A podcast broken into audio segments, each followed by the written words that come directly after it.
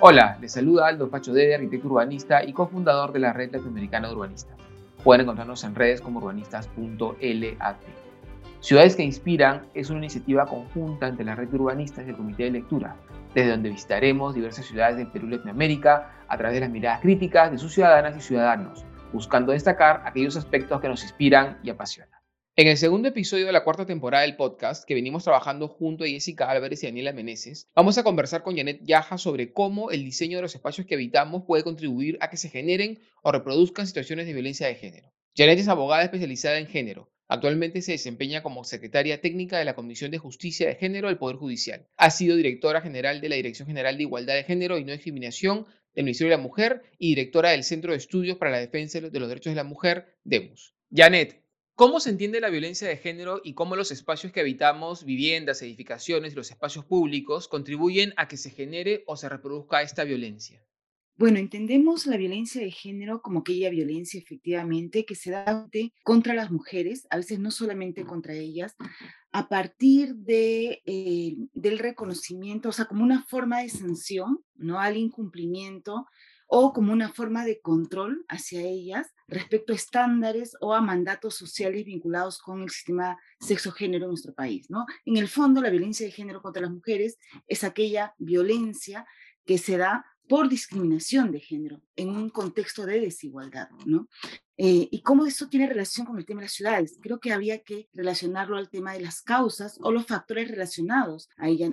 El modelo ecológico, que es el que se suele utilizar para comprender la violencia de género y la violencia de género contra las mujeres, establecen algunos factores asociados vinculados al ámbito, por ejemplo, más individual, ¿no? Si si las personas han sido víctimas de violencia, es probable que en el futuro vuelvan a ser víctimas de violencia o sean agresoras por diferentes circunstancias en el ámbito relacional, en el comunitario y en el societal. Y creo que en el ámbito comunitario, justamente en el que donde están las ciudades, es que pudiera haber un lazo, eh, un lazo importante entre la aparición de la violencia, su prevalencia, ¿no es cierto? Y la disposición de las ciudades o los servicios que en ella existen para efectos de prevenirla, atenderla o hacer justicia, ¿no? Yo recuerdo mucho, por ejemplo, cómo es que cuando se elaboró el programa presupuestal por resultados en el Ministerio de Economía y Finanzas, para prevenir de la violencia, se establecía de que uno de los factores asociados con una mayor prevalencia de este problema era la desventaja social, no entendido como nivel de pobreza,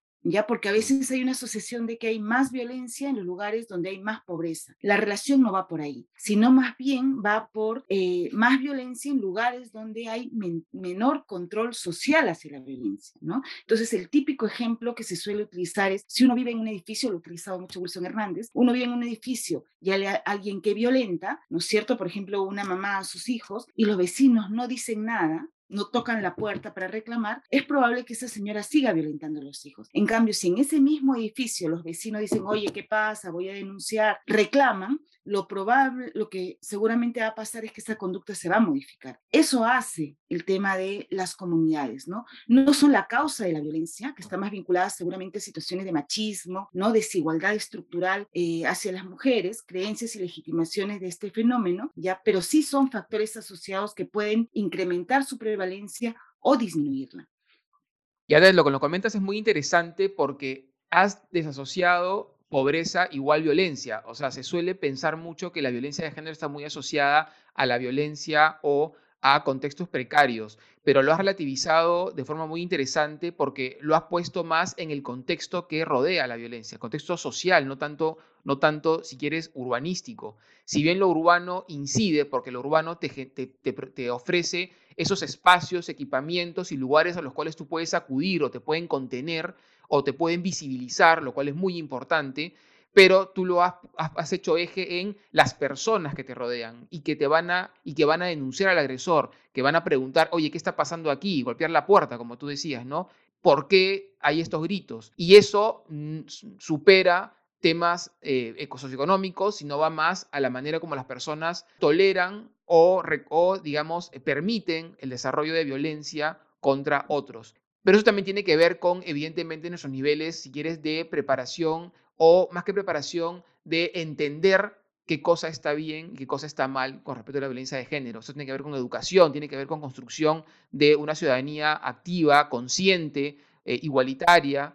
y que comprende que evidentemente ningún acto de violencia para ninguna de las personas debe ser permitido. Pero también tiene que ver con ciudades que nos ofrecen espacios seguros, espacios en los cuales podemos acudir sintiéndonos eh, bien recibidos, contenidos y no, y no sentir cómo esa, esa violencia que hemos sufrido se sigue reproduciendo en los espacios en los cuales acudimos. Claro, a mí, eh, Janet, el comentario que has hecho, la, respuesta que nos has dado, realmente creo que como, como urbanistas nos toca directamente en cuanto, en cuanto mencionas el control social, ¿no? Y cómo eso está ligado a la formación de relaciones comunitarias para ejercer ese control social. Y nos hace pensar, o sea, urbanistas, el diseño del espacio, la exposición de las calles, ¿no? la visibilidad de vecinos, unos entre otros, debería generarte una sensación de seguridad y que muchas veces se quiere em, reforzar esta, esta sensación de seguridad con cámaras, con la presencia de policía, tratando de mantener más bien un comportamiento social moralmente aceptable, ¿no? Pero ¿cómo hacemos para que en las ciudades esa, ese control social realmente nos lleve a eh, promover un comportamiento que evite la violencia de género? ¿Cómo logramos eso en, en las ciudades? Sí, bueno, es que son, son diferentes dimensiones, ¿no? Desde las que uno puede además entrecruzar, eh, digamos, las intervenciones que uno pudiera hacer desde sociedad civil, desde el Estado, desde la comunidad, ¿no? Estaba pensando, eh, a, propósito de lo que mencionaban, es que, claro, es un tema de personas, pero es un tema institucional también, ¿no? Entonces, hay un primer punto que me parece importante recalcar, que tiene que ver con el tema de, como decías, prevenir, ¿no? Porque después podemos hablar al tema de la atención y de la justicia, que ya tiene que ver con las víctimas concretas de violencia. Pero si hablamos más bien de prevenir, o sea, cómo es que esta problemática no va a seguir teniendo las dimensiones que tiene y cómo lo relacionamos con ciudades. Uno, bueno, básico tendría que, eh, digamos, reconocer de que la violencia en general parte de un sistema de género, de creencias, de mandatos sociales que la legitiman, legitiman la violencia y legitiman sus causas. Y sus causas están vinculadas con el tema de, por ejemplo, el, control de la sexualidad de las mujeres, el tema del control de su reproducción, el tema de la división sexual del trabajo, que yo sé que ustedes ya han abordado, ¿no? Y en ese contexto, por ejemplo, me preguntaba yo, ¿cuánto es que en las ciudades damos o no damos mensajes respecto a la legitimación de la discriminación y la violencia, ¿no? Y ahí estoy conectando con algo que ustedes, eh, digamos, creo que consideran importante que tiene que ver con el tema de la publicidad sexista o todo lo que tiene que ver con información en general, ¿no? Que se transmite a través de las ciudades, que no pasa por decir está mal la violencia, sino pasa por ver cómo es que se cosifica, por ejemplo, el cuerpo de las mujeres, ¿no es cierto?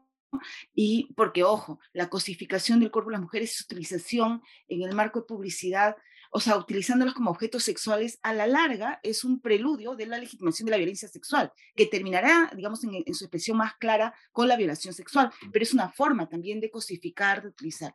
O por otro lado, con publicidad sexista que tiene que ver con la división sexual del trabajo, ¿no?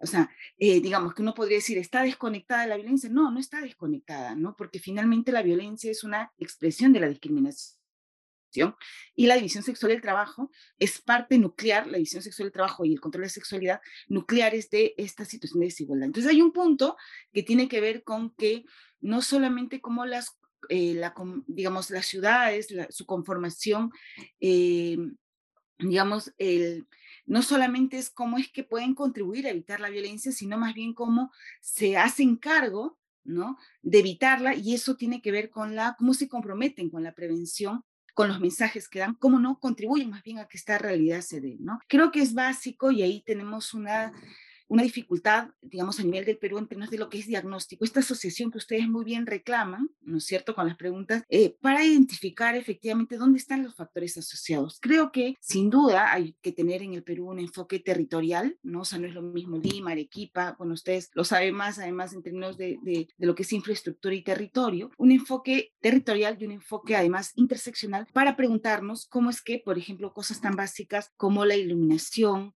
el espacio público, la presencia de agentes del Estado, pueden o no pueden, ¿no es cierto?, impedir que esta violencia finalmente se manifieste en el espacio público, ¿no? Hay una asociación muy común que solemos hacer acerca de la violencia de género solamente como violencia en relación de pareja, eso no está así, hay una diversidad, Creo que el ejemplo más claro en términos de las ciudades tiene que ver con el acoso sexual callejero, pero sin duda no es la única forma de violencia que se da, ¿no? Digamos, eh, yo tengo la impresión de que conforme van cambiando los tiempos también y los escenarios, las violencias se van modificando también. creo la violencia en el espacio público, el acoso sexual callejero, puede ser la forma de violencia más clara en las ciudades, ¿no? No es la única, ya, y, pero dependiendo del diagnóstico que hagamos y que no tenemos necesariamente en este país que tiene que tener estos dos enfoques, ¿no? Es que uno tendría que empezar a intervenir. Hay evidencia, digamos, clara como que, digamos, las mujeres en lugares, no sé, estoy pensando ahora lo que pasa en San Juan de Urigancho, o sea, quienes cuando no hay agua, ¿no? ¿Quiénes son las personas que traen el agua, ¿no? Digamos, la pregunta es, más que quiero hacer una afirmación, una pregunta, o sea, son las mujeres, los hombres, ya. Entre las mujeres, ¿qué mujeres? Ya, entonces son mujeres adultas, mujeres niñas, adolescentes. Ya, si es que yo si el espacio para recoger agua es más lejos, más cerca, o sea, puede tener un nivel de impacto también en, por ejemplo, la prevalencia de violencia sexual. Eso se ha visto en otros países, ¿ya? Yo tengo la impresión que aquí en el Perú lo que nos falta, y hay un primer punto, es un buen diagnóstico con enfoque territorial, con enfoque interseccional, donde cruces edad, eh, origen étnico, ¿no? Que nos permita justamente tener una intervención más adecuada en ese aspecto, pero sin duda todo eso tiene relación con el tema de la violencia. Claro, Janet, eh, lo que comentas es sumamente interesante porque lo has llevado a donde se debe discutir, que son las políticas públicas en el fondo y la manera como leemos y entendemos nuestras ciudades, pero no poniéndolo en un plano abstracto, porque podríamos, sí, claro, hay que hacer mejores políticas públicas para tener ciudades que, ¿no? Eh, que desestimulen o que más bien sean, sean espacios más seguros para las mujeres y los niños. Pero no es tampoco tan abstracto, porque es bastante más cercano y concreto. Por ejemplo, hace un par de años la Municipalidad de Lima generó una ordenanza que, orientada a poder eh, reducir la, violencia y el acoso en, los espacios públicos para, para, mujeres, niñas y personas en, general vulnerables. Pero esa ordenanza se focalizó en la manera como las personas pueden generar el acoso, llámense eh, palabras, acciones, pero no tocó el tema de publicidad. Yo en ese momento, tú me ayudaste mucho, armé un artículo que lo titulé Ciudad Plataforma de Discriminación, en la cual mencioné que quizás además de de ese tema que se había tocado, que era muy importante, había un reto muy, muy grande que era poder realmente discutir, plantear la discusión sobre cómo la ciudad se convierte en una plataforma de discriminación cuando permite y tolera publicidad sexista, que convierte a las mujeres, a los niños y también a los hombres en objetos de consumo sexual, ¿no? ya sea no directamente como objeto, pero sí induciendo a, ¿no? a que son objetos de consumo y a tomar. Y esto generó cierto revuelo. Eh, en nuestro país esto no se ha discutido. Hay países en los cuales se ha discutido y se ha legislado al respecto. ¿no? Acá tenemos un tema que es publicidad. Pero no solamente sancionando, también proponiendo, también haciéndolo en positivo, porque la sanción termina siendo finalmente una, una, acción a veces negativa, punitiva, que a veces no termina de generar un impacto real. Mucho más potente, como tú mencionas, son acciones positivas, por ejemplo. Una campaña fuerte de contraria de poder mostrar a las personas como personas, o sea, justamente poner, enfatizar en el rol de la mujer, enfatizar en la importancia de cuidarnos, enfatizar en la manera como debemos también protegernos, ¿no? como una campaña positiva que contrarreste esta la manera como se ha visto a la mujer eh, en general en, la, en la publicidad. También mencionaste el tema de espacios públicos y ahí hablábamos antes de grabar eh, de esta, del reglamento, por ejemplo, de edificaciones, ¿no? que plantea que el ancho de vereda mínima en una zona residencial es de un metro veinte. Claro, tú dices, ¿por qué metro veinte? Porque se ha pensado como que módulo de 60, ¿no? Como cada uno de nosotros ocupa un módulo de 60, dos módulos, un metro veinte. Pero no tomado en cuenta, para empezar, que ese metro veinte está invadido a veces por postes y demás, pero también que en las zonas residenciales también hay comercios, hay gente que se para fuera de la casa, eh, pueden haber hombres eh, reunidos, puede haber también, puedes ir con un cochecito de bebé, con una silla de ruedas. Entonces, esa necesidad de poder tomar distancia, de poder alejarte, de poder tomar espacio, me explico, para poderte mover con seguridad, poder evitar a alguien.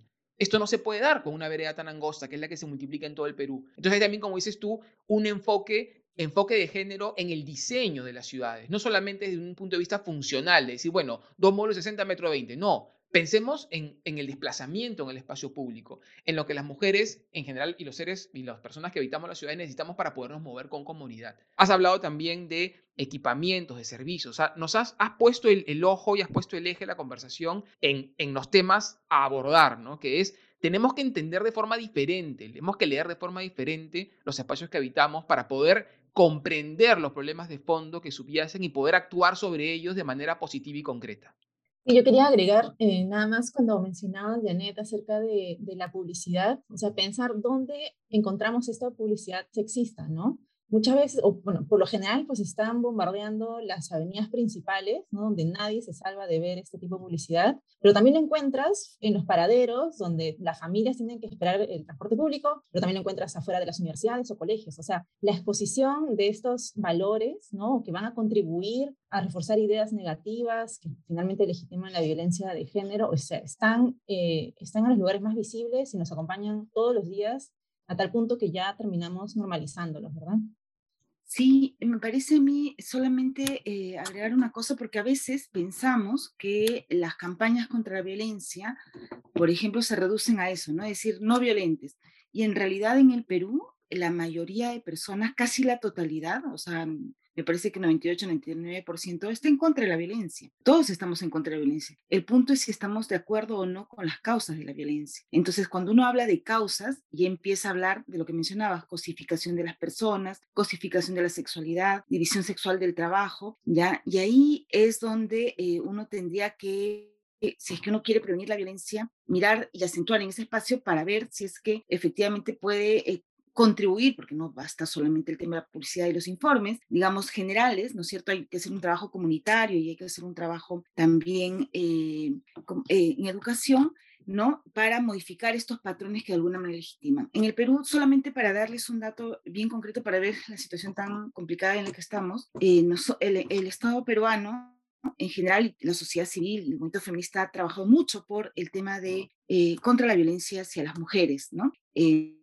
Y de hecho hay mucha más inversión. Sin embargo, por ejemplo, la tolerancia a la violencia se ha incrementado. O sea, es, es, es, un contrasentido, pero es real. O sea, la violencia contra las mujeres ha hecho mucho esfuerzo y más bien la tolerancia, según la ENARES, del 2013 al 2015, 2015 al 2019, ha aumentado y eso tiene que ver con las creencias, ¿no? Otra cosa que eh, tiene que ver con la prevención y ahí tiene que ver con la estrategia. O sea, además del tema de la policía sexista, eh, que además eh, digamos, es un eje importante y eje de debate también, ¿no? O sea, ha costado mucho las primeras, digamos, uno empieza a ver, y eso lo hemos conversado con, con Aldo hace un tiempo, cómo es que hubo un concurso y todo, ¿ya? Pero hay otro punto que tiene que ver con el tema de la conformación de las ciudades y las estrategias para prevenir. Ojo, no para atender, para prevenir. Y claro, está demostrado de que eh, uno tendría que cambiar patrones socioculturales, ¿no? Y, es, y eso se da fundamentalmente a nivel de dos tipos de intervenciones, y estoy hablando un poco basado en la evidencia, ¿no? Esto que le llaman además, o sea, que está cada vez más en boga, más con la pandemia, ¿no? Uno tiene que ver con el trabajo en educación, o sea, efectivamente el trabajo con chicos, porque es mucho más, eh, a pese a que uno está aspirando a, a ciudadanos de dentro de 10 o 15 años, igual, la modificación de patrones socioculturales puede darse con mayor fluidez ahí. Y de repente por eso es tanta la discusión también de grupos conservadores, no de entrar al tema de educación pública, ¿no? Pero el otro espacio tiene que ver con eh, trabajo comunitario. O sea, cómo es que la comunidad se organiza, ¿no? Digamos, los actores sociales para efectos de hacer un trabajo en términos de los vecinos, eh, de, difusión, de trabajo conjunto, donde va trabajándose justo, no, no el tema de no a la violencia, que también, o sea, pero eso es consenso más o menos, sino estos cambios de patrones socioculturales. Ahí, digamos, las experiencias que tenemos desde el Perú son fundamentalmente, por ejemplo, de ahí pasa el tema de hombres por la igualdad. O sea, esa propuesta que tiene el MIM, digamos que puede ser mejorada sin duda, ¿no? De alguna manera se asienta en, eh, en evidencia de que trabajar con hombres en la comunidad, en términos de sensibilización, pero además desde lo cercano, de lo que yo hablo contigo, o sea, no el gran afiche diciendo no a la violencia, seamos mejores, no, sino el trabajo de día a día, ¿no es cierto? Va a ser. Y sin duda la conformación de las ciudades, cómo es que se hace además trabajo de barrio, ¿no? puede eh, de alguna manera permitir ese proceso. Obviamente en espacios donde ni los vecinos se conocen, eso es mucho más difícil, ¿no? O sea, donde no hay una suerte de, de eh, de sentimiento de pertenencia del ciudadano a su espacio, a su municipio, a las acciones que están haciendo su municipio, ¿no? A las acciones, es mucho más difícil. Pero evidentemente hay espacios en los que por otros intereses, o sea, sea el agua, sea la pista, sea, ¿no es cierto?, el trabajo comunitario eh, nace, surge de por sí por otros intereses y en esos espacios trabajar el tema de igualdad también tiene resultados importantes porque si es que se hace de una manera integral, ¿no? Claro, esto que mencionas es otra vez sumamente interesante porque ahora has llevado esa reflexión nacional de políticas públicas a quizás eh, la escala más pequeña en la que el Estado trabaja con los vecinos, que es el gobierno distrital, el distrito. De toda la estructura que tenemos eh, política, eh, el escalón, si quieres, o la instancia más, más cercana al vecino es el distrito. yo, por ejemplo, me han preguntado en diferentes ocasiones si los distritos tienen sentido, si hay que eliminarlo. Yo digo, no, o sea, el distrito tiene sentido si se entiende para lo que fue creado, que fue justamente poder ser la voz del vecino hacia la provincia o hacia la región o el gobierno nacional. El distrito tiene un rol y debe cumplirlo. Y eso que tú mencionas es muy interesante porque ahí enlaza el distrito con la política nacional. O sea, con una política nacional de no discriminación, de igualdad de género, de, reducción de la violencia hacia la mujer, de entender qué es cómo la violencia se construye y cómo se genera, el distrito pasa a ser un rol activo y fundamental en implementarla, fortaleciendo a las, comunidades, fortaleciendo a las, las de barrio, ayudando justamente a reducir estos espacios donde se genera la violencia, dan, siendo soporte y, y, estando atento a poder recibir este, las reclamos, los quejas, las denuncias, pero más que eso, siendo proactivo, ¿no es cierto?, en el educar y en el enseñar. Y ese es el distrito. Eh, tiene un rol fundamental. O sea, más que estarse preocupando en competir con la provincia, en este caso hablando de Lima, con, con, el alcalde metropolitano, debería ocuparse más de entender y atender a sus vecinos en base a esos grandes retos que tenemos como nación. Y además, y además, esto viene muy bien ahora porque estamos a puertas de una elección justamente de gobiernos locales, provinciales y distritales. Entonces, ahora es cuando tenemos que visibilizar el qué debemos pedirles a nuestros políticos que van a asumir dentro de un año eh, cargos públicos para que entiendan cuál es su rol en esta búsqueda nacional de construir mejores ciudades para mejores ciudadanos, buscando la igualdad en todo el sentido de la palabra, la no violencia y evidentemente la equidad. Y ahí, eh, o sea, solamente para, para completar, porque me parece súper eh, importante lo que señalas más en este contexto, o sea, la existencia de un espacio comunitario que pueda ser utilizado, o sea, de, evidentemente desde el municipio promover también acciones dirigidas porque además es un mandato, o sea, meter una discriminación y que todos debemos de contribuir, pero también donde puedan generarse espacios de articulación, o sea, de grupo de, de mujeres, ¿no? De grupo de adolescentes. Escuchándote, me, me, estaba acordando de otra experiencia, ¿ya? Validada también cómo es que por ejemplo, trabajar con adolescentes, especialmente en sectores donde no necesariamente van a, o sea, tienen la escala de salir del colegio a la universidad y por lo tanto ya van a tener una profesión, sino más bien donde hay menos recursos, ¿no? Trabajar con ellas la parte de autonomía económica que pasa por el, eh, no sé, pues determinadas profesiones técnicas, pero donde se incluya el tema también de empoderamiento eh, personal, tiene, o sea, existe evidencia de que disminuye la violencia, disminuye el tema de embarazo adolescente, pero claro, necesitas un lugar, ¿no es cierto? Entonces, ¿dónde va a ser? ¿Cuál es ese espacio de la comunidad donde tú apuestas, donde puede haber desde los grupos sociales motivar este tipo de iniciativas o desde el municipio también activarlas? Porque es en ese entorno, o sea, creo que, mira, en el Perú existen normas, mm, eh, el gobierno anterior además ha sacado un libro de normas de igualdad, ya además nos han alcanzado. Entonces, eh, creo que el desafío está en el espacio de lo o sea, por eso es importante de lo territorial, del distrito, de la comunidad, ¿no? Porque es ahí donde uno puede efectivamente generar los cambios. Ya, digamos, todos estamos a estas alturas. Creo que la marcha Ni Una Menos del 2016 demostró que ahí el tema de la agenda de la lucha contra la violencia no es de derecha, de izquierda, de un partido, ya, o sea, salió inclusive del espacio del feminismo. Todos están contra el tema de la violencia. El punto está en las causas. Entonces ahí dejas de hablar solamente de la violencia ¿Y dónde le vas a hacer carne en eso? O sea, más allá de la educación pública, que, que, que, es un, eh, digamos, que es eh, un eje de debate que ha sido, además hemos visto hasta el juicio por el tema del currículo escolar que ha durado dos años, el otro espacio es el comunitario.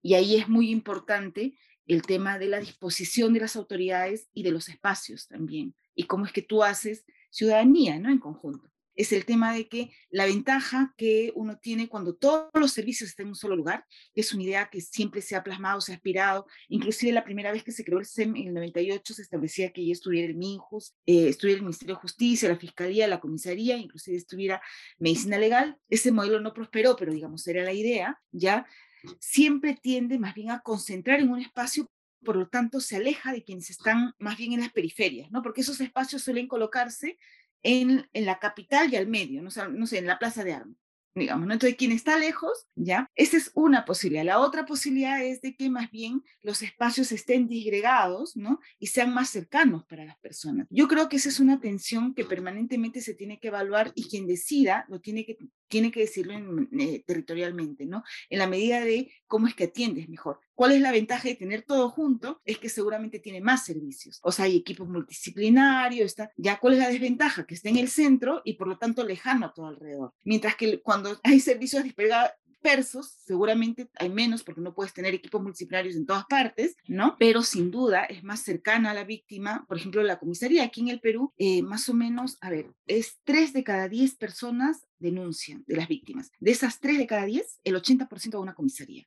¿Por qué va a una comisaría si todos se quejan de las comisarías? Yo tengo la impresión que tiene que ver con el tema de la cercanía, ¿no?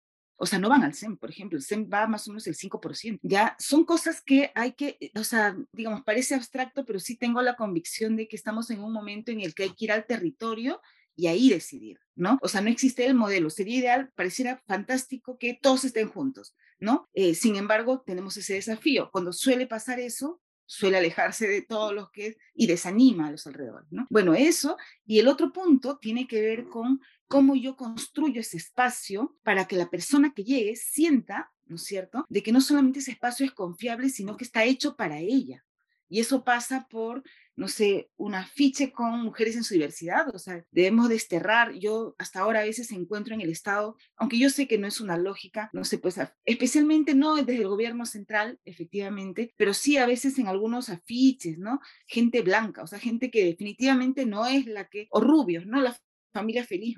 Entonces, digamos, como uno a través de los espacios, la, el tema de eh, la información que se plasma pues en afiches, en avisos, finalmente también tiene un enfoque eh, interseccional donde reconoce que quienes van a acudir son diversos, ¿no? Entonces, ¿cómo es que yo, eh, digamos, no, no voy a profundizar eso porque eso no es, es, es, el objeto en este momento, una mujer lesbiana, por ejemplo, siente de que el espacio al que va, ya, y estoy hablando de lesbiana y no de mujer trans, sino de la lesbiana, que el espacio al que va la va a atender si es que no existe ningún mensaje donde diga que se prohíbe la discriminación, que aquí está la diversidad de mujeres y se coloca una mujer lesbiana, o sea, con esa claridad, lo que va a pasar seguramente es de que va a ir, como no se nota, no lo va a decir y de repente ser lesbiana era crucial al momento de comprender esa problemática, ¿no?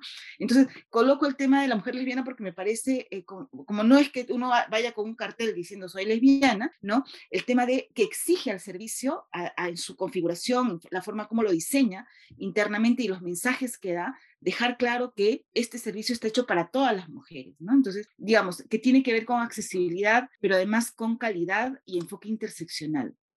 Claro, eh, es sumamente interesante lo que mencionas, porque esto que tú dices, fíjate que está muy bien mapeado en el sector privado, por ejemplo. O sea, los, las diferentes em, empresas que brindan servicios o que, o que nos ofrecen cierto tipo de productos, vamos a hablar del comercio directamente, ¿no? Vamos a hablar de eh, abastos, que sería artículos del hogar, de, de consumo diario. Han leído muy bien esas escalas que tú mencionas.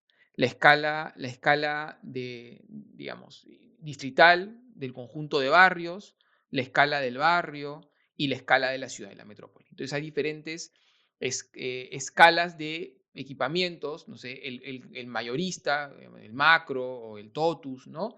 Eh, el supermercado, el Plaza Vea, este, bueno, hubo en algunos lugares, tal. Y luego están los pequeños, los mercados, estos puestos del tambo, el de barrio, el, ¿no? Que, y cada uno eh, ha sabido entender, porque obviamente tiene un, estudio de mercado detrás, ha sabido entender qué debe vender, cómo debe atender, qué debe ofrecer, la escala que debe tener, dónde debe ocupar. Incluso si se acuerdan, hubo una una, hubo una, una denuncia, no sino una llamada de atención muy fuerte sobre cómo eh, esta nueva escala, digamos, de, de, abastos o de servicios, digamos, de, de, venta de productos de consumo diario, estaba desplazando a las bodegas de barrio, que eran los espacios tradicionales donde la gente iba a comprar la galleta, el tarro de leche, ¿no? el, el, kilo de arroz cuando te faltaba en casa. Entonces, la entrada a esta escala estaba, lo estaba desplazando. Esto se, evidentemente se puede leer también en, lo como tú mencionas, ¿no? O sea, estos, claro, tú no puedes tener pues eh, hospitales eh, en cada barrio, estoy poniendo casi un absurdo, ¿no? O sea, obviamente los hospitales son metropolitanos, pero si tienes, por ejemplo, postas médicas o tienes lugares de atención primaria más próximos, igual los colegios, tú no vas a tener pues un colegio, un colegio, este, un, un colegio, un COAR, un colegio de alto rendimiento en cada barrio, pero sí puedes tener por ahí los jardines de infantes sí van a escala peatonal, 500 metros, porque son donde la mamá o el papá lleva al hijo, ¿no? Tienes el, colegio de educación primaria, que está más o menos a un kilómetro, porque tú puedes llegar pues eh, caminando en bici, es más interbarrial, y luego tienes ya el secundario y así va subiendo, ¿no? Esto mismo tiene que pasar con eh, los servicios que tú mencionas. La comisaría no va a estar en cada barrio, pero sí podríamos pensar e imaginar espacios de atención que puedan permitir primero recibir esa, esa denuncia eh, o, contener a esa persona eh, a una escala mucho más cercana, más próxima, para de ahí poderla derivar o acompañar, no derivar, acompañar al equipamiento que le corresponde. Me explico, con una, con una mayor infraestructura y capacidad para poder atender. Esa lectura no está para nada eh, clara en la manera como hoy el Estado peruano atiende a sus ciudadanas eh, lo hemos conversado, Janet, juntos cuando estábamos, cuando estabas tú en el MIMP y hablábamos de los SEM. Y claro, que los SEM, por ejemplo, no tienen presupuesto para tener locales propios, están en las comisarías. O sea, dependen que, una, que haya una comisaría que tenga espacio para que se pueda desarrollar esta infraestructura, muchas veces eh, temporal, por no decir precaria, temporal, ¿no es cierto?, que permite brindar este espacio. Claro, esto es lo menos adecuado para poder, como es tú, visibilizar, mostrar, dar seguridad y contener. Eh, así como en el tema de serenazgo, por ejemplo, aparecieron por Lima, voy a hablar de Lima, aparecieron eh, estos, estas casetas, estos, estos espacios de seguridad en diferentes lugares de la, de la ciudad, en las avenidas. ¿Por qué no imaginamos eh, espacios multi, o sea, multiservicio que puedan realmente, primero, evidenciar que el Estado está aquí, ¿no? Decir, oye, yo estoy aquí, soy el Estado, estoy aquí, estoy a tu servicio, ¿no? Aquí tú puedes venir y vas a estar seguro y segura. Y de aquí te vamos a acompañar a donde tú necesites ir. ¿Me explico? Voy a, antes de, pasar la voz a ustedes, por ejemplo, y ha pasado también con la banca, por ejemplo. Los bancos se dieron cuenta que en un punto no podían tener agencias cada tres cuadras. ¿Qué hicieron? Se aliaron con las bodegas y generaron en las bodegas este servicio de banca rápida. Puedes pagar servicios, sacar dinero y demás. O sea, ¿por qué no imaginar una manera en la cual podemos aliarnos con los diferentes actores que están en, el, en nuestras ciudades, en nuestros barrios, el, para que el Estado pueda estar cada vez más cerca de las personas y desde ahí podamos acompañarlas a estos lugares seguros en los cuales se las pueda atender.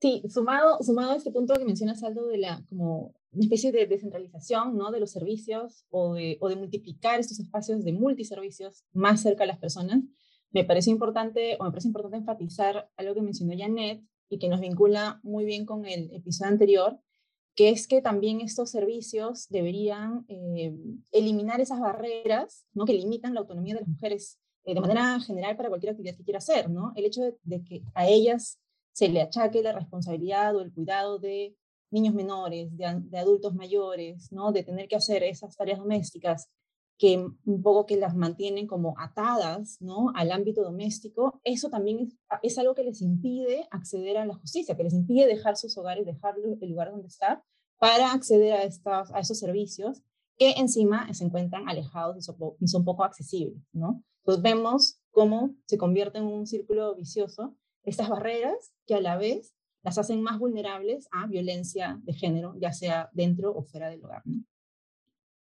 La violencia finalmente es una expresión de la discriminación de género contra las mujeres, ¿ya?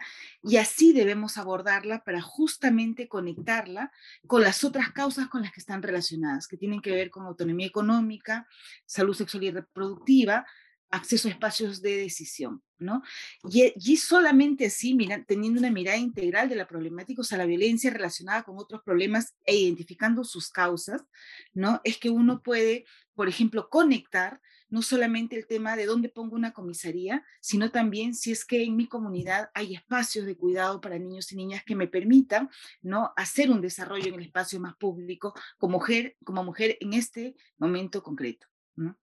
Ese es son esas dos, creo, eh, digamos, el tema de incluir los enfoques territoriales interseccional y el otro eje de abordar la violencia de manera mucho más integral y relacionada con la discriminación con enfoque de género, que creo que nos van a permitir seguir avanzando en la lucha que tenemos contra este grave, grave flagelo y que de alguna manera nos congrega a todos. ¿no? Gracias, Janet, por esta última reflexión. Planteas los retos donde están, no solamente mirar la violencia como el problema, sino entenderla como parte de un problema mayor que tiene a la violencia como uno de los, uno de los actos que más nos alertan y más nos, nos llaman la atención. El feminicidio, como tú dices, como quizás el tema ya, la, la cúspide de esta discriminación, pero que tiene muchas otras manifestaciones que se viven día a día en la manera como las mujeres, sobre todo, habitan y conviven en la ciudad en la cual todos habitamos. Te agradezco muchísimo por tu tiempo y por mi parte me despido hasta una nueva visita a aquellas ciudades que nos inspiran y apasionan. Muchas gracias por escuchar.